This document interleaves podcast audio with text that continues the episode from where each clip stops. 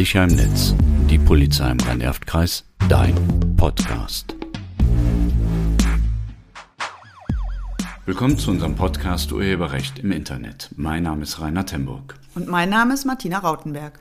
Heute möchten wir über die Urheberrechte aufklären, da wir die Erfahrung gemacht haben, dass hier viele Schülerinnen und Schüler zum Täter werden. Denn nicht alles, was im Netz möglich ist, ist auch erlaubt.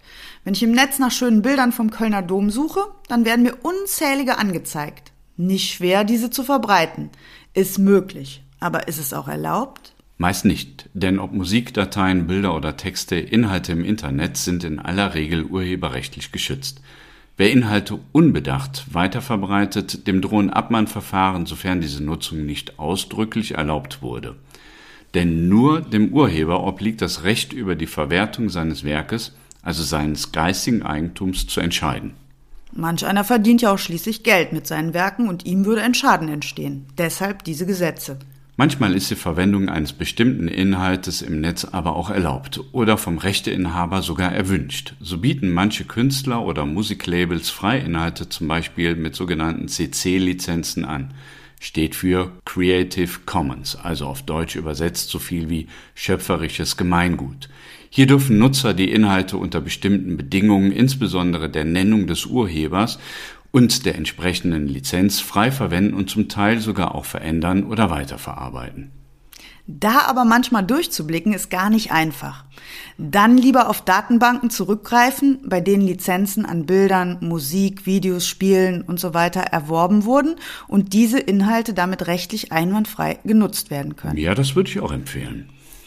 Okay, aber wir müssen dazu sagen, das Urheberrecht, also das ist eine ganz schön komplizierte Sache.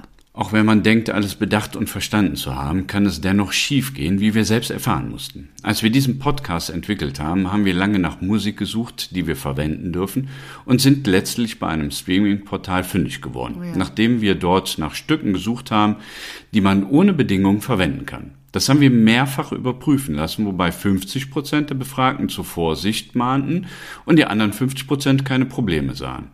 Erst eine Nachfrage bei dem Streaming-Portal selbst mit der Angabe des Verwendungszwecks ergab, dass wir den Titel so nicht verwenden dürfen.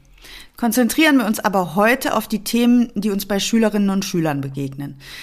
Ja, denn da werden in der Regel urheberrechtlich geschützte Fotos als Profilbild genommen, in den Status gestellt oder bei Instagram gepostet ja, oder Musik wird illegal heruntergeladen, obwohl das in Zeiten von Spotify jetzt nicht mehr so das Thema ist. Positiv ist natürlich zu sehen, dass die Kinder mit den heruntergeladenen Sachen total kreativ sind und TikToks oder Videos für YouTube oder ähnliches erstellen.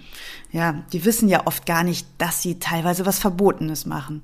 Genau wie bei dem Kettenbrief damals. Ich weiß nicht, ob du dich erinnerst, den viele verschickt haben. Da sollte man ein Foto für 24 Stunden als Profilbild nehmen, als Zeichen dafür, dass man an Menschen mit Handicap denkt. Ach ja, alle, die das allerdings gemacht haben, durften nachher zahlen, da das Foto urheberrechtlich geschützt war. Und das passiert ja nicht nur unseren Kleinen, auch Erwachsene werden hier schnell mal zum Täter, ne? Mir hat mal eine Schule berichtet, dass sie die Urheberrechte verletzt haben, indem sie ja den U-Bahn-Plan der Metro auf die Homepage der Schule gesetzt haben. Da stand eine Klassenfahrt nach Paris an. Das Bild war dummerweise urheberrechtlich geschützt. Es hat keine Woche gedauert und die Abmahngebühren von 500 Euro wurden eingefordert. Ja, das kostet richtig viel Geld. Denk hm. mal an die Kollegen, die sich bei der Jerusalemer Challenge beteiligt haben.